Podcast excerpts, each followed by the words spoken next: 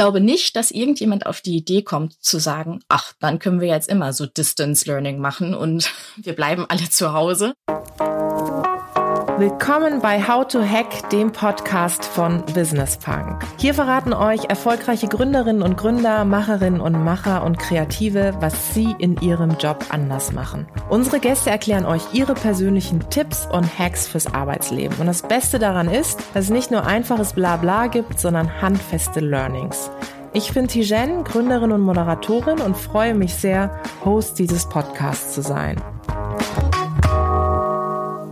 Hallo und herzlich willkommen zu einer neuen Folge von How to Hack, dem weltbesten Podcast von Business Punk. Ich freue mich sehr, dass ihr alle eingeschaltet habt. Ja, wir haben herausfordernde Zeiten und deswegen habe ich mir gedacht, dass wir uns eines Themas jetzt annehmen, das gerade in aller Munde ist und was wir digital überall lesen, hören und was uns, glaube ich, den einen mehr oder weniger sehr stark betrifft, nämlich das Thema Homeschooling. Und ich habe mir da eine Expertin zur digitalen Seite geholt, die selber einen ganz spannenden Blog hat. Der nennt sich Toller Unterricht und ihr Name ist Nina Toller. Sie ist Lehrerin in NRW für Latein, Informatik, Geschichte und Englisch. Ich freue mich sehr, dass du digital bei mir bist, liebe Nina. Herzlich willkommen. Hallo Tijen, vielen, vielen Dank für die Einladung. Also da bist im Sinne von digital. Genau. Ja, ich sag's ja schon so selbstverständlich, als würdest du mir gegenüber sitzen, aber du bist am Telefon und wie geht's dir überhaupt? Bist du gesund? Was machen deine Gedanken? Was macht deine Arbeit? Erzähl. Ja, also eigentlich im Großen und Ganzen geht's mir gut. Ich bin auch eigentlich gesund. Zwischendurch ist da mal so ein kleines Hüsterchen mit dabei, aber soweit alles gut.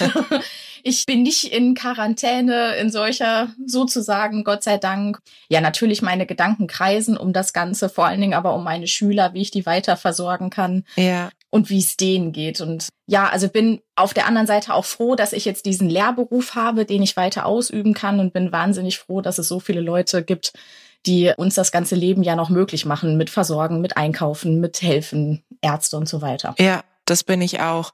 Du sitzt in NRW und bist ja jetzt selber auch im Homeoffice, richtig? Ganz genau. Seit wann bist du das? Es fühlt sich schon so lange an, aber seit dem 13. seit dem 13. März, also das war der Freitag der 13. ausgerechnet ja auch. Da gab es bei uns in NRW die Pressekonferenz am Nachmittag und seitdem war ich zwar schon noch in der Schule, weil wir Lehrer zwischendurch auch kommen müssen, aber bin ich eigentlich im Homeoffice. Also elf Tage. Wahnsinn. Das ist ganz witzig, weil irgendjemand hat auf Twitter geschrieben, ich glaube Christoph Ament von der Zeit, mhm. wenn sich ein Tag wie ein Jahr anfühlt. Ganz ja. genau. Das ist tatsächlich so. Jetzt kann man ja sagen, dass du ja relativ digital affin bist, weil du hast äh, schon seit längerer Zeit einen Blog, toller Unterricht heißt der, mhm. wo du ja auch verschiedene Sachen teilst aus deiner Erfahrung, aus deiner Lehrerfahrung, wie man auch digital unterrichten kann. Also was für Tools es gibt. Du teilst auch deine Erfahrungswerte. Wann hast du diesen Blog gestartet und wie kamst du auf die Idee? Das war, das ist jetzt tatsächlich schon ein bisschen länger her, nicht nur gefühlt. 2016 war das, Anfang des Jahres, ich glaube auch im April sogar. Also es ist fast vier Jahre her. Wow. Wow. Ja. Ja, ich glaube, eigentlich orientiert habe ich mich daran, weil 2015 dann ja das Jahr war, in dem es eigentlich in dem Film zurück in die Zukunft ging und in dem Film ja gesagt wurde, ja, da fliegen alle Autos und äh, die Roboter haben die Schulen übernommen und alles ist silber und glänzend und glitzernd. Und dann dachte ich ja, Moment, jetzt haben wir mhm. dieses Jahr, aber davon ist eigentlich nichts zu sehen und vor allen Dingen in der Schule nicht. Da ist es eher so noch wie im 19. Mhm. Jahrhundert. Ich war aber schon immer so, also auch im Studium davor, dass ich eben versucht habe, das, was eben technisch sowieso da ist, in mein Leben zu integrieren, was mir ja dann auch ja das einfacher macht und Entlastung bringt sozusagen und habe dann nicht verstanden, warum das in der Schule für die Schüler nicht gemacht wird. Ja, und dann habe ich angefangen und einfach gesagt, okay, ich mache diesen Blog und schreibe und zeige da, wie man das auch jetzt schon machen kann, auch wenn man gar nicht so viele Möglichkeiten im Sinne von einer wahnsinnigen Ausstattung beispielsweise an der Schule hat, sondern auch schon mit kleinen Dingen was machen kann und wie viel Potenzial das Ganze hat. Mhm ja, daraus wurde dann, glaube ich, so ein kleiner Selbstläufer. Und mittlerweile ist es ja so, dass du sehr viele Anfragen bekommst, sowohl von Kolleginnen und Kollegen als auch von Leuten wie von mir, die mit dir einen Podcast machen wollen, die über dich berichten wollen. Wann ging das dann so los, dass du gemerkt hast, dass das, was du da schreibst, etwas ist, was ja ganz verschiedene Personen da draußen auch interessiert? Das ging, glaube ich, recht schnell. Also in dem Jahr selber, da habe ich tatsächlich auch noch noch regelmäßiger Dinge geschrieben, weil ich gesehen habe, wie es immer so schön heißt, da draußen gab es nicht so viel davon. Und ich würde sagen, Ende 2016, 2017 ging es dann los, dass ich auch die ersten Workshops gegeben habe auf, ich sag mal so reinen Lehrerbildungsveranstaltungen, dass ich gezeigt mhm. habe, wie man mit QR-Codes arbeiten kann, wie man Erklärvideos erstellt und nutzen kann und so weiter. Und dadurch, dass dann das ja auch von den Anwesenden auf Social Media, vor allen Dingen auf Twitter geteilt wurde, hat ich glaube ich da recht schnell eine Aufmerksamkeit auch erhalten und wurde weiter eingeladen. Und dann ich sag's jetzt einfach mal so, der Digital Female Leader Award 2018, den ich ja dann bekommen habe, hat das Ganze dann natürlich nochmal getoppt. Okay, das, dazu muss man sagen, du wurdest nicht dafür bezahlt, dass du das jetzt sagst. Nein, nein, natürlich nicht. Also für diejenigen da draußen, die den Award, warum auch immer, noch nicht kennen, Gibt es die? der Digital Female Leader Award, genau, ist eine Initiative sozusagen von mir, von meinem Unternehmen und Nina hat da in einer Kategorie gewonnen. Es war ganz großartig, das weiß ich auch, das habe ich auch tatsächlich beobachtet, dass es danach dann noch weiter ging und dein Aufstieg nicht mehr aufzuhalten war. Genau, und ich dann wirklich ja schon schauen musste, weil nun Vollzeit beruflich sozusagen bin ich ja nun mal in der Schule als Lehrerin. Da war ja noch was. Ja, genau. Und jetzt haben wir ja eine ganz besondere Zeit. Als ich angekündigt habe, dass ich mit dir heute über das Thema Homeschooling spreche, oh mein Gott, da ereilten mich so viele Fragen. Hm. Und ich versuche die jetzt mal einzuordnen und zu unterteilen. Einmal vielleicht so in das Grundsätzliche, damit lass uns mal anfangen. Würdest du sagen, es gibt einen Unterschied zwischen dem Thema digitalem Lernen und analogen Lernen? Ja, es kommt darauf an, wie man die Definition davon sieht. Meint man jetzt digitales Lernen heißt, man ist wie jetzt quasi jetzt in einem rein virtuellen Klassenraum beispielsweise nutzt nur digitale Medien, um Dinge zu schreiben, zu lesen, zu produzieren und sieht sich ja in dem Sinne auch gar nicht mehr. Wenn man das darunter versteht, ja, dann gibt es einen großen Unterschied zu analogem Lernen, weil man auch einfach da physisch ja zusammen ist. Mhm. Bei dem analogen dann auch viel mehr Kanäle sozusagen ansprechen kann, ob man was eben ja in der Hand hat, ob man was mit den Händen produziert, zum Beispiel auch, sei es jetzt basteln oder so. Dann würde ich sagen, ja. Und deswegen ist es immer auch ganz schwierig für mich, wie ich das Ganze benenne. Selbst wenn ich darüber schreibe oder auch sei es einen Workshop gebe, nenne ich das jetzt digitales Lernen, nenne ich das Unterricht ja. oh, mit digitalen Medien, Digitalisierung. Ja. Also du hast tausend Leute und tausend verschiedene Meinungen darüber, was jetzt damit verstanden wird. Und was ich dann immer sage ist, ich hätte gerne diesen Mix, also im Sinne von analoges Lernen. Ich habe auch noch Bücher mit dabei. Ich produziere auch wirklich was mit Papier und schreibe mit der Hand und gleichzeitig nutze ich aber digitale Medien, um mein Lernen, mein Unterrichten und meine Kreativität sozusagen dann auch zu erweitern. Und das hast du ja schon, ich sag mal, vor Corona ja, ja auch schon gemacht, dass du digitale Medien sehr stark genutzt hast. Du hattest vorhin kurz angedeutet, dass unser Schulsystem ja irgendwo noch nicht so weit ist, ja, was das Thema mhm. digitales Lernen betrifft. Fällt uns das jetzt ein Stück weit auch auf die Füße oder merkst du schon, okay, das ist vielleicht auch eine Chance, dass wir jetzt alle aufwachen und sagen, na gut, da müssen wir jetzt wirklich investieren? Da ich selber ein sehr positiver und optimistischer Mensch bin, sage ich jetzt oder möchte es möchte ich es lieber als Chance sehen. Ja. Es ist natürlich aus der Not heraus geboren und manche Schulen sehen auch, weil sie eben keine Grundlagen oder Infrastruktur dafür haben, dass es ihnen wirklich jetzt ja auf die Füße fällt. Aber auch die finden Möglichkeiten, um es jetzt vielleicht von heute auf morgen neue Lösungen zu finden, um das wirklich zu machen. Und die Chance, die ich sehe, das hatte ich auch wirklich schon nach den ersten ein, zwei Tagen getwittert sogar, dass sich plötzlich so eine Dynamik entwickelt, dass alle sagen, okay, ja. wir machen das jetzt, wir sind gemeinsam da drin und wir kommen da so wie es aussieht, so schnell nicht wieder raus. Wir müssen jetzt irgendwie was machen, damit das Ganze am Laufen bleibt. Und das mhm. sehe ich wirklich als Chance daran, dass wirklich dieser digitale Mut sozusagen plötzlich da ist die Hemmschwellen weg sind und ja, auch gerade bei denen, ich sehe ja immer speziell die Lehrkräfte, die sich vorher wirklich nichts getraut haben zu machen, jetzt einfach sagen, okay, jetzt bin ich mit allen in einem Boot und jetzt mache ich auch was. Ja. Und wenn ich, wenn es erstmal scheitert, ist es jetzt wirklich erst recht nicht schlimm. Was glaubst du denn, woher diese Angst oder diese Vorsicht kommt? Also ich meine, man kann das ja auch ein Stück weit bei den Unternehmen sehen, dass lange sich viele verwehrt haben, was das Thema Homeoffice betrifft, was das Thema flexible Arbeitszeiten betrifft und Jetzt sind wir gezwungen, diese Dinge irgendwie zu machen und jetzt findet ein Umdenken statt. Und genauso ist es, glaube ich, auch in in deiner Welt, in der Schulwelt. Woran liegt es, dass, dass wir da so eine Scheu davor haben oder dass es viele Menschen gibt, die, die eine Scheu davor haben? Ich glaube, weil einfach bei ganz vielen das in der Ausbildung überhaupt gar keine Rolle spielte. Heute selbst bei den ja, jungen Lehrern, die frisch von der Uni kommen, also die dann auch in das sogenannte Referendariat gehen, dass sie ja dann mit dem Uni-Abschluss fertig sind und dann ja noch die praktische Ausbildung an den ähm, Schulen machen, die haben kaum irgendwelchen Kontakt gehabt, das so zu machen. Ich glaube, das kann man dann verstehen, wenn man jahrelang eigentlich in jetzt in meinem Gebiet pädagogisch, didaktisch ausgebildet wurde, aber nicht einmal ein Seminar, eine Veranstaltung hatte, sei es nur, wie schließe ich einen Beamer an, dann, ja, also wenn das Technische schon fehlt und das didaktisch gar nicht ist, also im Sinne von, wie binde ich das sinnvoll in meinen Unterricht ein, mhm. dann glaube ich, kann ich das erstmal verstehen, weil man dann so vor einem riesen Ding steht und denkt, nee, das, das kann ich nicht, das schaffe ich nicht. Wie soll ich mich jetzt dann auch noch vor 30 Schüler stellen?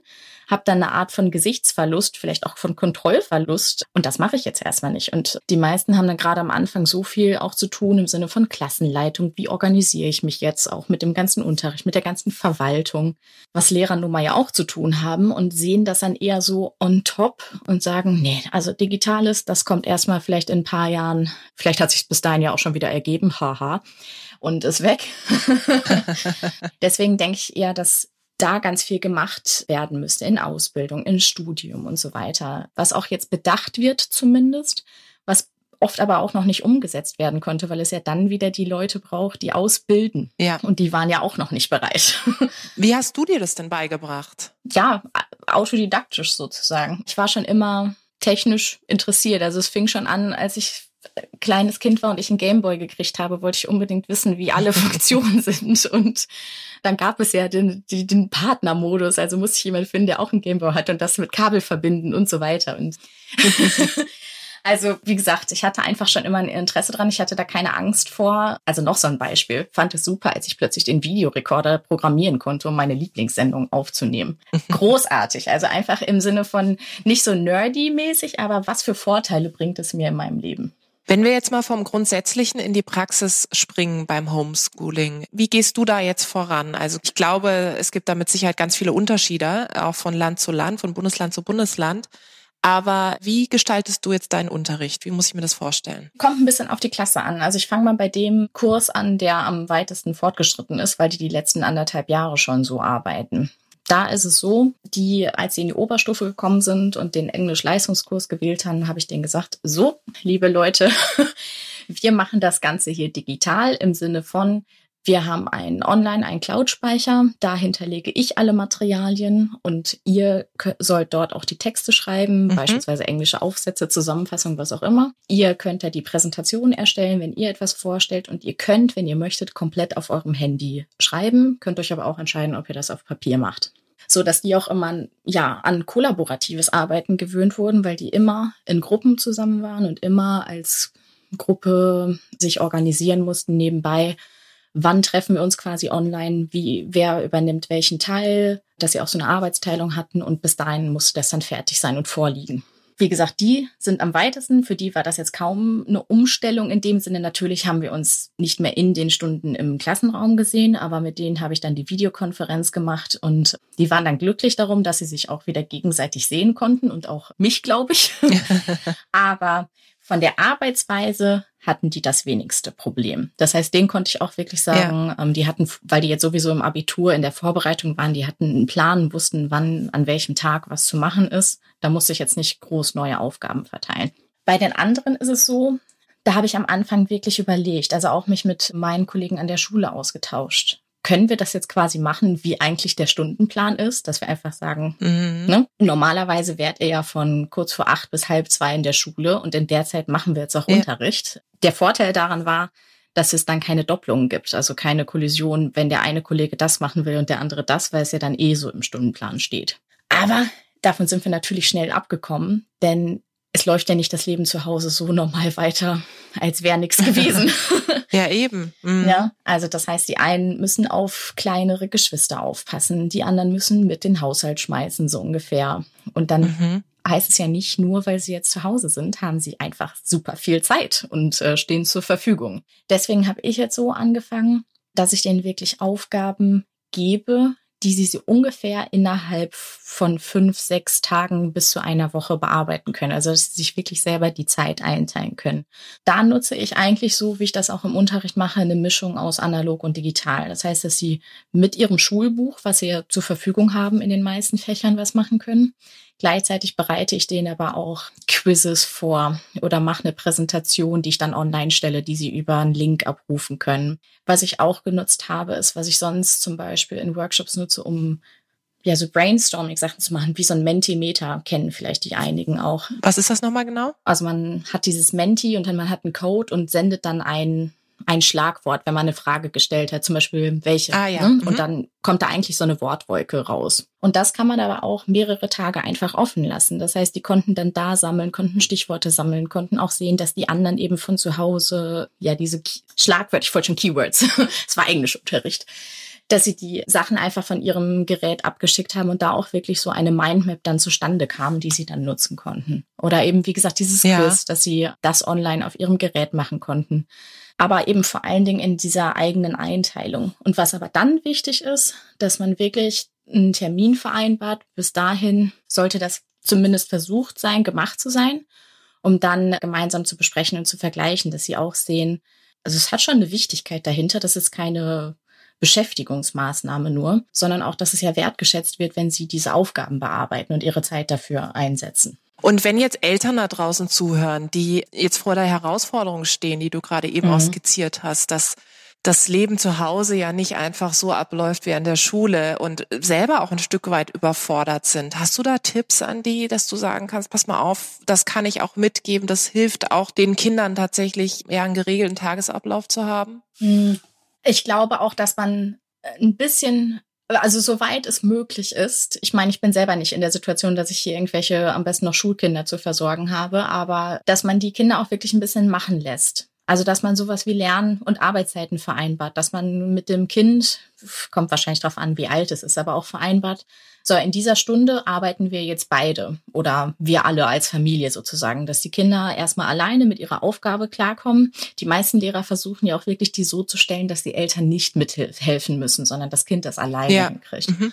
Und dass man dann auch sagt, so, und wir jetzt als Mama, Papa, was auch immer, machen jetzt auch gerade unsere Aufgabe und müssen da konzentriert arbeiten. Ich glaube, wenn man sagt, je nach, ich glaube, Alter des Kindes, jetzt eine halbe Stunde oder bis zu einer Stunde, kriegen wir erstmal hin, dass man auch merkt, oder das Kind ja selber erstmal merkt, ich kann das auch alleine.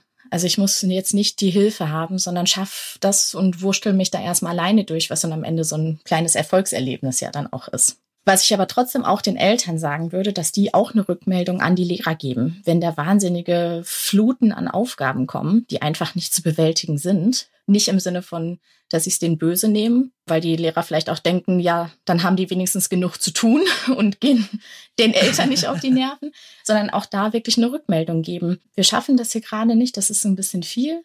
Wir versuchen aber unser Bestes und ich glaube, da ist gerade jeder Lehrer bereit, so auch da eine Rückmeldung anzunehmen, weil das ja nun mal eine Situation ist, die auch wir als Lehrer nicht kennen. Gibt's denn so Formate, dass es jetzt auch in dieser besonderen Zeit einen Austausch gibt zwischen Lehrerinnen und Lehrer und Eltern? Oder hast du irgendwie so ein Format oder ist das wirklich eher sowas, was in Anführungszeichen ongoing ist, dass Leute dir dann schreiben, genau die Situation, die du gerade beschrieben hast. Entweder es ist gerade zu viel oder haben sie nochmal Tipps für uns? Gibt es da Dinge, die du teilen kannst? Ja, ich würde sagen, also in diesen ersten Tagen ist es wirklich ongoing. Also man ist jetzt nicht 24 Stunden, aber man ist schon durchgehend im Einsatz. Da würde ich auch dann für die, ja, für die Zuhörer eigentlich den Tipp geben, wenn sie davon betroffen sind, dass man so eine Art digitale Sprechstunde einrichtet, vielleicht irgendwann.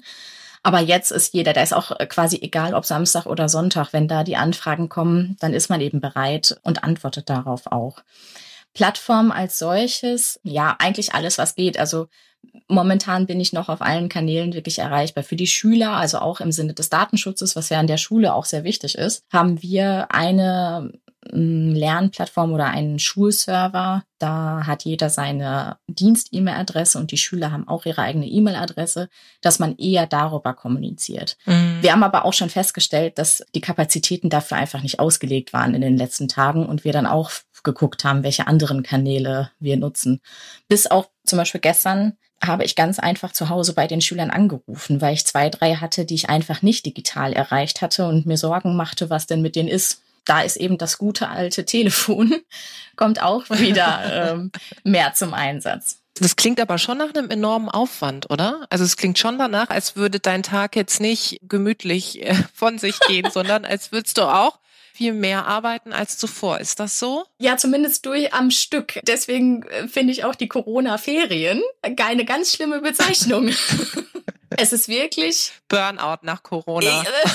Habe ich irgendwo gelesen. Da muss man aber echt aufpassen, ja. oder? Also deswegen sage ich auch, also in den ersten Tagen klar, weil sich da erstmal das so einschaukeln muss, ja sozusagen, dass man da mehr verfügbar ist, kein Problem oder keine Frage, aber dass man dann irgendwann auch sagt, so ich brauche eine Struktur in meinem Tagesablauf von mhm. ich nehme mir mhm. auch Pausen und zwar ganz echte, wo ich nichts damit mache, ist glaube ich ganz wichtig, also für je, jeden Beteiligten. Gibt es denn Informationsplattformen, die du empfehlen kannst, wo du sagst, da könnt ihr euch nochmal hinwenden an die Leute, die jetzt zuhören, gerade diejenigen, die eben auch Kids zu Hause haben und jetzt ein Stück weit auch überfordert sind. Hast du vielleicht irgendwas auf deinem Blog, wo du nochmal sagen kannst, ja, das war ein Artikel, den du geschrieben hast oder ein Interview, was du gegeben hast, wenn Leute sagen, boah, ich weiß gar nicht, wo ich jetzt beim Thema Homeschooling anfangen sollte?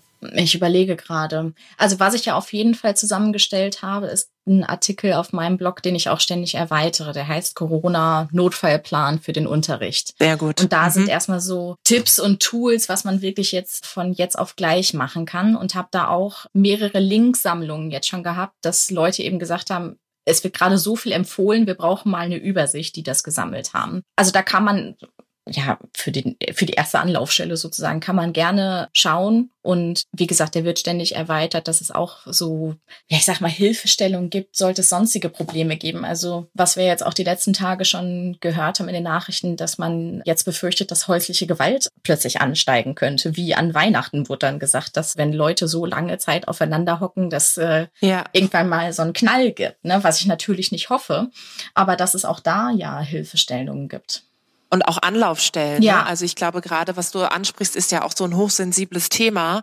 Und wenn man so drüber nachdenkt, ist es natürlich etwas, wo man sagt, ja klar, es kann durchaus einen Anstieg geben. Mhm. Wie ist denn der Austausch mit Kolleginnen und Kollegen bei dir? Also ist es so, dass du das Gefühl hast, dass der Zusammenhalt, so wie beispielsweise bei den Unternehmen, jetzt noch viel stärker wird?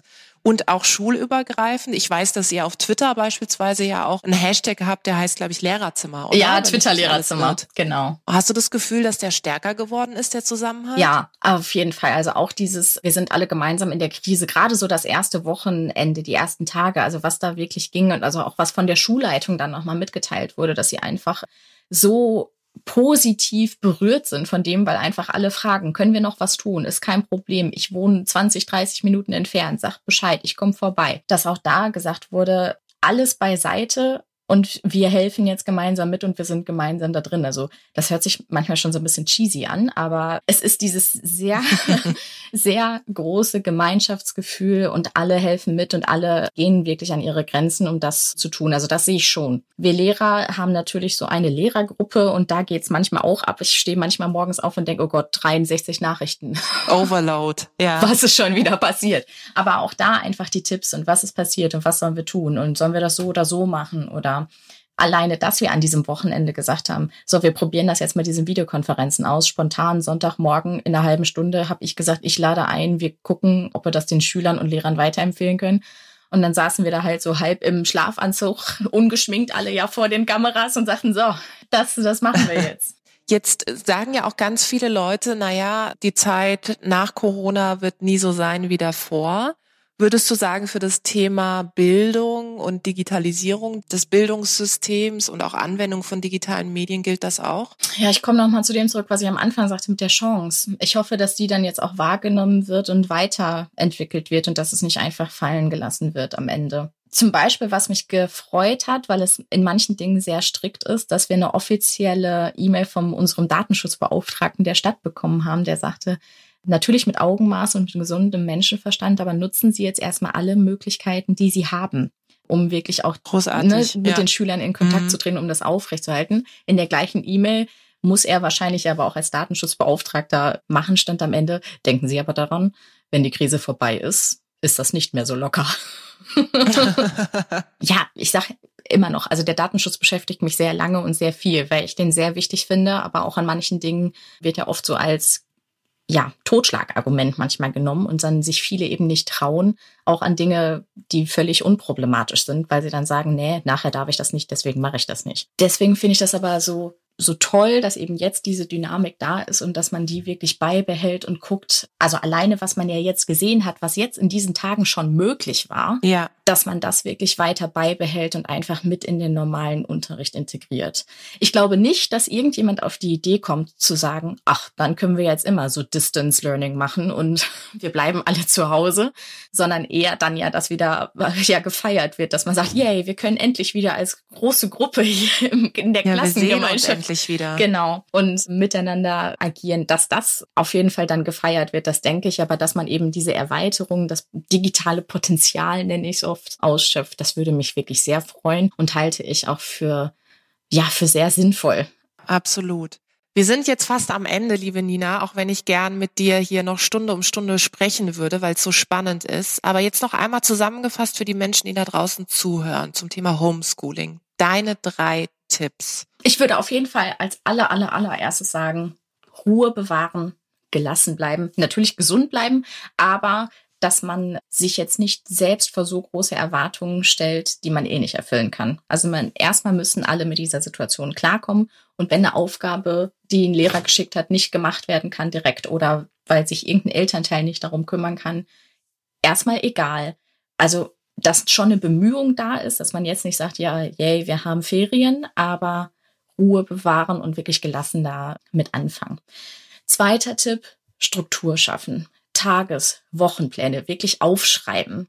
Viele nutzen ja jetzt so eine Art Kanban-Board, was man oder mit Post-its, was man sonst von Design Thinking kennt. Das ist auch das momentan ja. in Haushalte mhm, einzieht. Habe ich gesehen. Ne? Jeder hat eine, jeder hat eine Farbe, jeder weiß, was er wann zu tun hat. Also wenn es wirklich eine Familie ist, dass man auch da Struktur schafft und dass eben nicht alle aufeinander hocken und dann plötzlich dieser Knall da ist. Drittens würde ich sagen, ruhig auch mal zulassen, dass es nicht klappt und dass man Angst bekommt und denkt, oh Gott, wie schaffen wir das alles nur? Und dann aber vor allen Dingen Strategien entwickeln, wie man da wieder rauskommt. Kleine Dinge wie gerade in den letzten Tagen, es scheint die Sonne, es ist ganz herrlich, es ist wunderbar, sich an der Sonne, an der tollen Luft, an dem Himmel, an den Blumen erfreuen wenn man kann, mhm. auf den Balkon, in den Garten rausgehen oder in ja, in den Park, wo sonst natürlich keiner ist, dass man aber auch das mit reinnimmt und dieses, ja, Positive dann schnell wieder aus dieser Phase rauskommt, oh Gott, wir werden alle sterben und die Welt wird untergehen. Ja, das ist wirklich ein super Tipp. Der gilt ja nicht nur für die Leute, die jetzt vor der Herausforderung von Homeschooling mhm. stehen, sondern generell auch von Homeoffice und vielleicht auch noch ergänzen, was ich auch häufiger jetzt auf verschiedensten Kanälen gesehen habe, dass man eben auch digital auf den Tag anstoßen kann. Ja, also wenn die Eltern wissen, okay, es war ein anstrengender Tag, zu sagen, wir machen es eigentlich andere, komm, wir machen mal eine Videokonferenz auf mit einigen, denen es genauso geht und tauschen uns aus. Also das ist genau das, was du vorhin auch angesprochen hattest, dass der Zusammenhalt ja generell bei allen Menschen und Personengruppen viel, viel stärker wird, ja. Genau. Insofern sehe ich das auch positiv. Das wird irgendwann auch zu Ende sein und ich glaube, wir werden viel aus dieser Situation lernen. Insofern vielen Dank für deine Zeit, liebe Nina. Es war ein ganz tolles Gespräch und bleib gesund. Sehr, sehr gerne. Vielen Dank und natürlich du und ihr alle bleibt auch gesund und schön Hände waschen. Vielen Dank da draußen fürs Zuhören. Ich hoffe, es hat euch gefallen. Lasst uns gerne Feedback da, Verbesserungsvorschläge, was wir besser machen können sollen, was wir vielleicht genau so behalten sollen. Abonniert uns fleißig auf iTunes oder Spotify. Ich freue mich aufs nächste Mal.